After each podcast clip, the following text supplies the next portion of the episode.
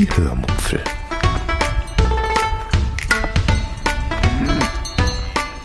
Aus dem Tagebuch einer Allgäuerin.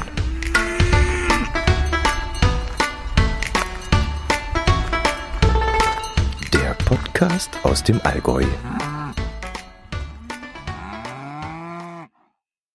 Hallo und herzlich willkommen zur 416. Episode der Hörmumpfel mit Erscheinungstermin 1. April 2022. Heute erzähle ich euch von einem Ausflug in dieses draußen und was ich da erlebt habe. Viel Spaß beim Hören.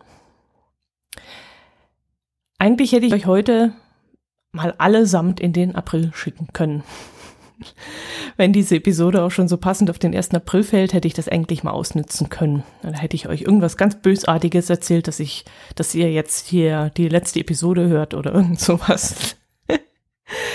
Aber das mache ich nicht, denn erstens hasse ich diesen Brauch und zweitens hasse ich ihn.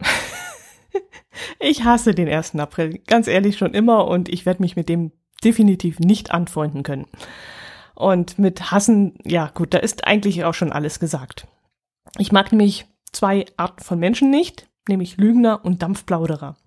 Und der 1. April könnte im übertragenen Sinne schon sowas wie der Tag der Dampfplauderer und Lügner genannt sein, genannt werden.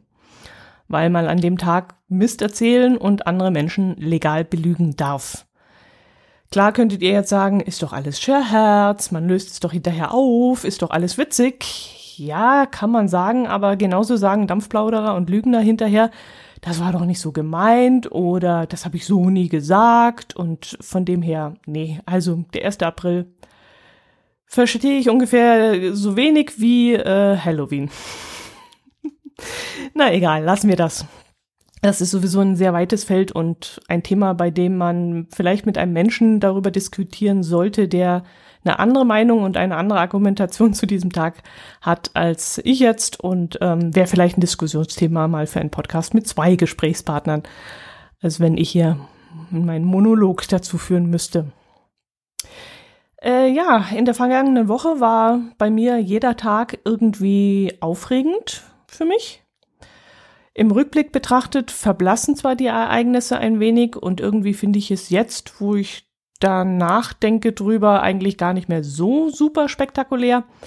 Aber weil das letzte halbe, Dreivierteljahr, Jahr bei mir ja so gar nichts äh, herv hervorstechendes äh, bereitgestellt hat, außer eben diesen ganz normalen Alltagswahnsinn, empfand ich das zu diesem Zeitpunkt als durchaus besonders und aufregend.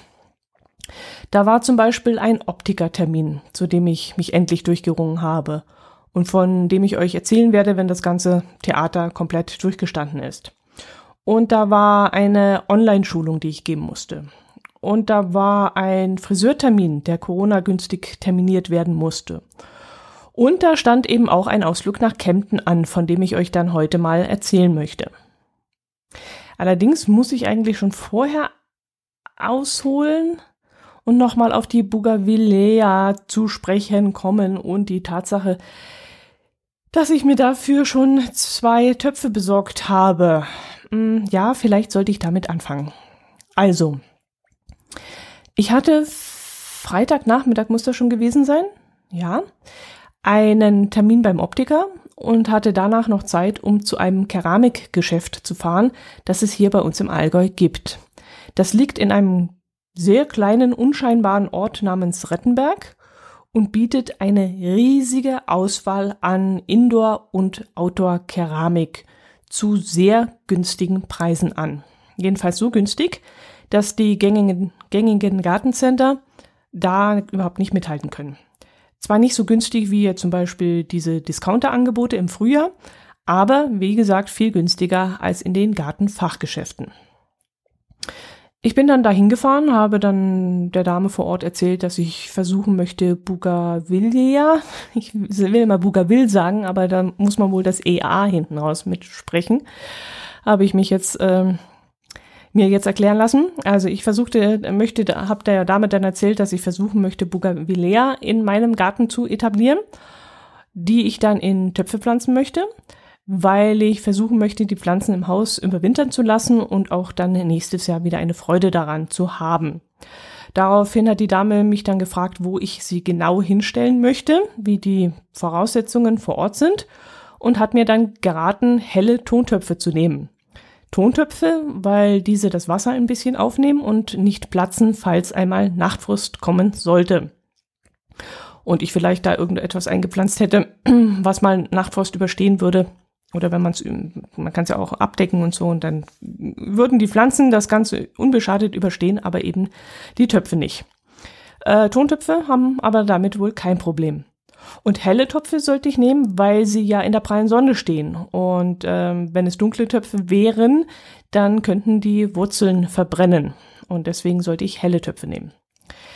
Dann zeigte sie mir einige Töpfe verschiedener Couleur und achtete dabei darauf, dass alle ein Loch im Boden haben, weil die Bougainvillea ja keine Staunässe vertragen. Und da war ich dann schon ziemlich beeindruckt.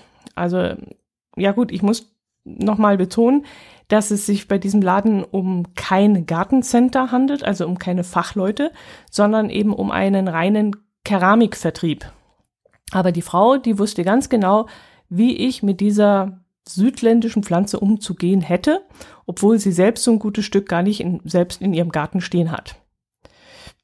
Ich meine, sie erzählte mir da in diesem Moment nicht viel Neues, weil ich mich schon im Vorfeld sehr ausgiebig mit der Bougainvillea beschäftigt hatte aber es war schon sehr beeindruckend, dass sie das alles selbst auch wusste. Und die Tatsache, dass dunkle Töpfe zu heiß werden könnten, das hatte ich bis dahin auch völlig ausgeblendet und äh, das fand ich dann echt in diesem Moment super, dass sie daran gedacht hat und äh, mich darauf hingewiesen hat. Ich habe dann zwei hübsche, helle Tontöpfe mit einem leichten Streifendekor gekauft. Eigentlich wollte ich flache, bauchige Töpfe kaufen, weil die Bougainvillea recht ausladend werden könnte und dann vielleicht in einem hohen, schmalen Topf umzukippen droht.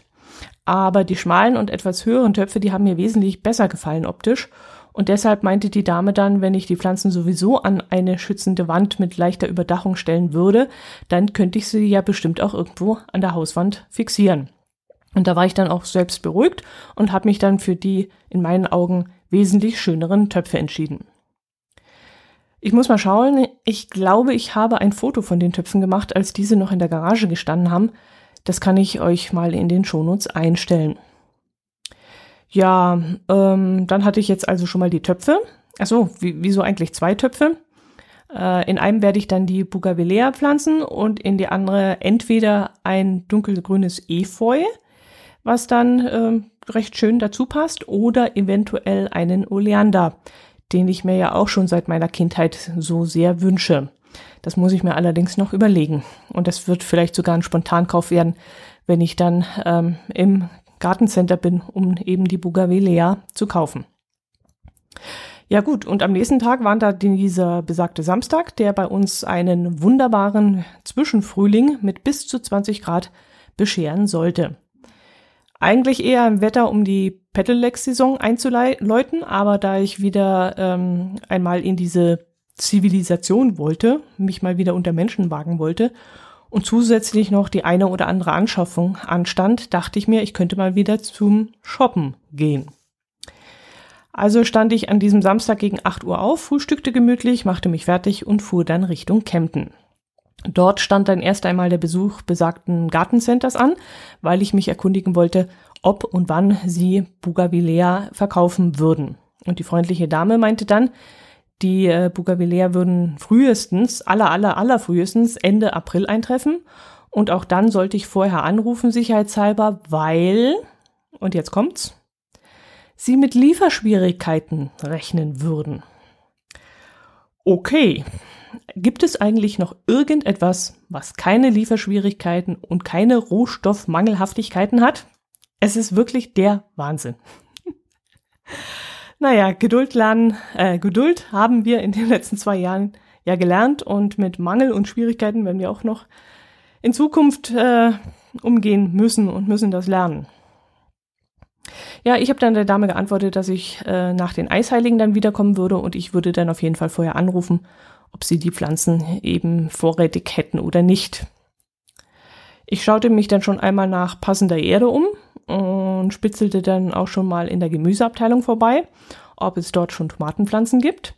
Und beinahe hätte ich schon mit einem Großeinkauf angefangen, denn äh, zu Hause, da spitzelt ja im Pflanzenbeet auch schon das eine oder andere Blättchen heraus.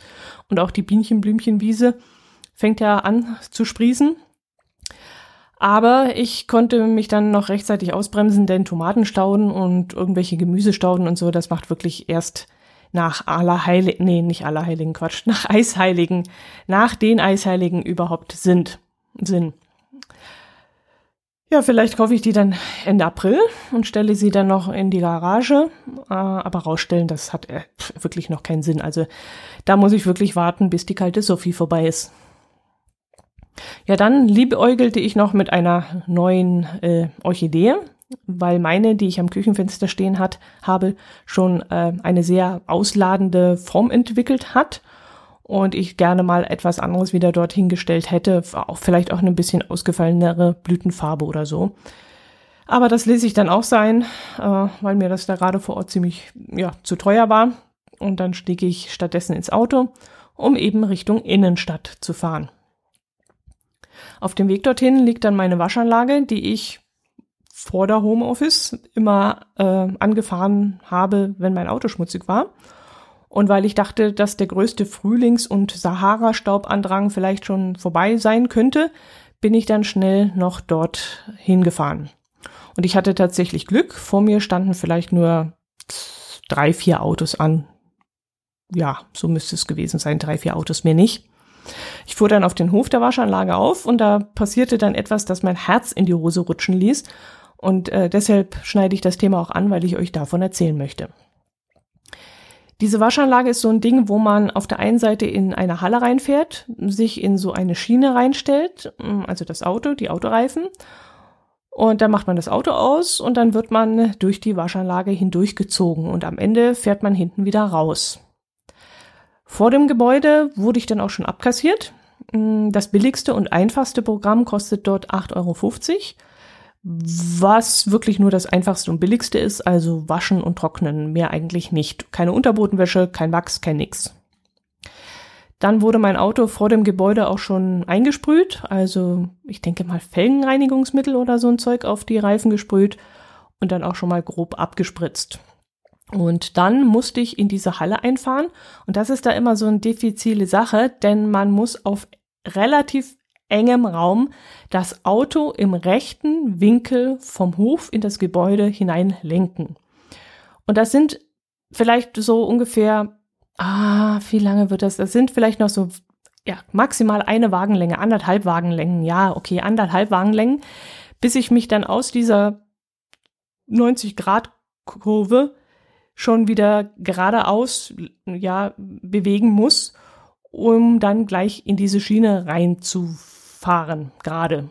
Und da steht dann meistens schon dieser hektisch wirken, winkende Mann vom, vor dem Auto, vor der Schnauze und zeigt dann mal nach links und dann mal nach rechts und dann winkt er nach vorne und dann schreit er plötzlich Stopp. Und das, wie gesagt, es ist wirklich aus sehr engstem Raum und sehr hektisch und innerhalb kürzester Zeit. Und ich hasse diesen Moment immer, weil man ja, wie gesagt, so wenig Raum zur Verfügung hat und das meistens so schnell gehen muss und dann sind noch sämtliche Scheiben schon von diesem Vorgespritze da triefend nass und man sieht dann so wenig und auf diese äh, kurzen Meter da, auf diese anderthalb Autolängen dann schon wieder gerade stehen zu müssen und so, das ist wirklich immer eine Hektik und ich hasse diesen Moment. Ich möchte echt mal wissen, wie das Menschen mit Autos machen, die noch keine Servolenkung haben. Also, obwohl solche Autos wird man wahrscheinlich nicht mehr in die Waschanlage fahren, sondern von Hand waschen. Aber gut. Ist jedenfalls jedes Mal aufregend, aber komischerweise klappt das doch, doch immer noch hervorragend. Aber dieses Mal passierten in dieser ohnehin schon sehr hektischen Situation gleich mehrere Dinge, die zwar alle nichts mit mir zu tun hatten, aber nicht minder chaotisch und aufregend für mich waren. Erst einmal wurde plötzlich einer der Männer, vielleicht sogar war es der Chef von einem Kunden weggerufen, weil an dessen Auto wohl ein Schaden entstanden war, als er in der Waschanlage gewesen war. Das sorgte dann unter den Angestellten für helle Aufregung und sie wurden da ein bisschen abgelenkt. Genauso wie ich, die natürlich jetzt hektisch überlegte, ob diese Aufregung irgendwelche Auswirkungen auf meinen Waschvorgang haben könnte. Dann saß zwei Autos vor mir, wohl ein älterer Herr in einem sehr kleinen Auto. Ich glaube, das war so ein Mikra-Verschnitt. Und der hatte Probleme, in diese Schiene reinzukommen. Der musste sogar zurücksetzen, und sowas habe ich echt noch nicht gesehen, und das Fenster runterlassen, damit der Waschanlagenhelfer in dessen Lenkrad reingreifen konnte und das Auto gerade stellen konnte, weil der Mann damit nicht zurechtkam. Und ich saß dann da mit riesigen Augen, ganz groß aufgerissen und mir wurde ganz heiß und ich dachte mir, oh Gott, oh Gott, oh Gott, oh Gott, oh Gott, bitte lass das nicht mich, mir passieren. Bitte nicht ich. Als dieses Problem dann aber gelöst war und das Auto endlich in seiner Schiene stand, kam das Fahrzeug vor mir dran. Und das war auch so ein Kleinwagen. Und da stimmte auch irgendetwas nicht. Jedenfalls wurde da auch wild gestikuliert, bis das Auto vermeintlich in dieser Fahrspur stand. Allerdings wohl doch noch nicht ganz, denn der Waschanlagenmensch wollte sich gerade umdrehen und weggehen, als er aus dem Augenwinkel sah, dass das Auto vor mir plötzlich wieder zurückrollte. Auf mich zurollte. Und meiner Schnauze verdammt nah kam. Und dieser Waschanlagenmensch, der schmiss sich dann hinter dieses kleine Fahrzeug und versuchte es aufzuhalten, was ihm glücklicherweise auch gelang und er konnte es dann sogar wieder nach vorne schieben und mit einem Plumps landete es in dieser Beförderungskuhle. Mann, war das eine Aufregung. Ich hab's schon krachen hören, ehrlich. Ja, und dann hatte ich mich noch gar nicht richtig beruhigt, als der Mann dann auch noch mir winkte und mich dazu aufforderte, vorzufahren. Und ich schaffte das auch, ohne viel hin und her zu kurbeln dachte mir aber in diesem Moment, als ich da losfahren sollte, ich will nicht, ich will nicht, ich will nicht, nein, ich will nicht. Ich hatte so Panik, ehrlich. Mir ist Schweiß auf der Stirn gestanden. Wahnsinn. Naja, ich habe dann, wie gesagt, alles ganz langsam getan und dann arbeitete ich mich gefühlt Zentimeter, zentimeterweise vor und kam dann schließlich zum Stehen und schaltete den Motor aus und den Gang nahm ich raus und dann nahm ich mein Smartphone in die Hand und schrieb eine Twitter-Nachricht und schrieb Podcast-Notizen und schrieb Erinnerungsmails und was weiß ich, was ich noch alles schrieb. Jedenfalls tat ich alles, um nicht hochschauen zu müssen und feststellen zu müssen, dass ich irgendetwas rammte. mir, also mir war nach diesem Erlebnis wirklich das Herz in die Hose gerutscht und ich fühl, fühlte mich da plötzlich völlig ausgeliefert. Und ich konnte ja in dem Moment nichts tun, aber ich wollte einfach nur noch die Augen zumachen und durch dieses blöde Gebäude durchrutschen, ohne irgendwelche Probleme zu haben. Nach dem ganzen Theater, was ich da zuvor beobachtet hatte, wollte ich da nur noch raus. ah ja, was für eine Aufregung. Ja gut, danach bin ich dann, mh, hm, ich muss mal gerade Gedanken sortieren, ins Stadtinnere gefahren, was auch nochmal relativ aufregend war, weil sich die Parkplatzsuche wegen eines Flohmarkts schwierig gestaltete und auch noch der Parkautomat ausgefallen war. Ach ja, also es war wirklich wahnsinnig aufregend. Jedenfalls schaffte ich es dann irgendwann irgendwie auf den Wochenmarkt, der an diesem Tag stattfand, wo ich dann beschloss, erst einmal eine leckere Brezel mit einer Bergsteiger zu essen, um erst einmal dort anzukommen und runterzukommen und mich zu beruhigen. Es war dann auch ziemlich viel los auf diesem Wochenmarkt. Klar, bei diesen frühlingshaften Temperaturen und ja, die Menschen, die waren einfach zu lange jetzt eingesperrt gewesen und so. Und so zog ich dann die FFP2-Maske auf und bekam da schon einmal einen Vorgeschmack auf das, was passiert, wenn die Maskenpflicht irgendwann einmal fällt. Wie man dann angestarrt wird, wie so ein Auto oder wie so ein Schwelble, wenn es blitzt, weil man ja, weil man die Maske eben doch noch aufbehält, obwohl man das doch eigentlich gar nicht mehr muss. Und so haben die Leute mich angeschaut, so von wegen, wir sind doch hier im Freien, wir brauchen doch hier keine Maske, was soll denn das mal? Aber dass hinter mir eine Männergruppe stand im halben Meter Abstand und groß rumgrölte und lachte und scherzte und machte und vor mir wieder einer zwischen dem Vordermann und mir durchdrängte und zu niesen anfangen fing und husten, ja, ähm, ja, ich fühlte mich einfach in dem Moment wie besser mit dieser Maske. Aber ich weiß nicht, wie ich das handhaben werde, wenn die Maskenpflicht wirklich aufgehoben wird und man dann vielleicht zu den 0,0001 Prozent gehört, die sie dann noch aufbehalten würden, um ein gutes Gefühl zu haben. Ja, ich musste dann eine Weile dort anstehen und zog mich dann mit meinem Essen auf die Stufen einer Treppe zurück und konnte von meinem erhöhten Punkt dort dann das ganze Geschehen gut beobachten. Wie gesagt, von Pandemie und Verhalten bei einer Pandemie war dann absolut nichts mehr zu sehen. Und damit musste ich erstmal wie das ganze letzte Jahr, ähm, in dem ich nicht unter Menschenmassen gekommen war, erst einmal zurechtkommen. Als ich dann gegessen hatte, bin ich dann durch die Fußgängerzone spaziert, mm, einmal durchs ganze Zentrum. Und ich war total erstaunt, was sich in dem knappen Jahr, in dem ich nicht mehr dort gewesen war, alles verändert hatte. Da waren plötzlich Geschäfte weg und dann waren dafür andere dort eröffnet worden. Und ich musste dann auch sehr oft angestrengt nachdenken, um zu wissen, welches Geschäft früher an dieser oder jener Stelle gewesen war und was denn plötzlich fehlte oder ob überhaupt etwas fehlte. Fehlte mir in diesem Moment irgendwas? Zum Beispiel war ein Chibo nicht mehr dort, wo er früher war. Und an anderer Stelle hatte zwar Mai Müsli sein Geschäft aufgegeben, das wusste ich schon, aber dafür hatte jetzt ein Pop-up von Ravensburger an dieser Stelle äh, einen Laden eröffnet. Ja, und ich lief da wie so ein Kleinkind auf dem Rummel durch diese für mich irgendwie völlig neue Stadt und war völlig überfordert von all den Eindrücken, die da auf mich einprasselten. Hm, zwei Sachen sind mir dabei aufgefallen, die mir richtig gut gefallen haben. Es scheint jetzt tatsächlich auch bei uns eine, ein, eine Art Bistro, ich weiß nicht, ob das immer noch Bistro heißt, zu geben, das Bowls anbietet. Und das hat mich ja richtig gefreut. Also das, oh, seitdem ich das in Bad Kreuznach kennengelernt habe, da bin ich ja total begeistert. Und ich wäre jetzt auch gerne sofort dort eingekehrt und hätte es mal ausprobiert. Aber ich hatte meinem Herz allerliebsten versprochen, äh, Sushi zu holen und ihm auch was mitzubringen. Aber da in dieses Bowls äh, Bistro muss ich unbedingt nochmal hin. Und zwar so schnell wie möglich. Also das muss ich auf jeden Fall testen. Und wir haben jetzt auch einen neuen Inder. Und den müssen wir dann auch unbedingt mal zu zweit ausprobieren. Ähm, das hat es ja bei uns in der Art noch nicht gegeben, einen guten Inder. Wir hatten mal so ein, ja, so ein Kleinst-Inder mit irgendwelchen, keine Ahnung, ob da überhaupt noch Sitzplätze drin waren oder nur so Stehimbisse, keine Ahnung. Aber so ein richtig guter Inder, das, oh, ja, da, das möchte ich auf jeden Fall ausprobieren.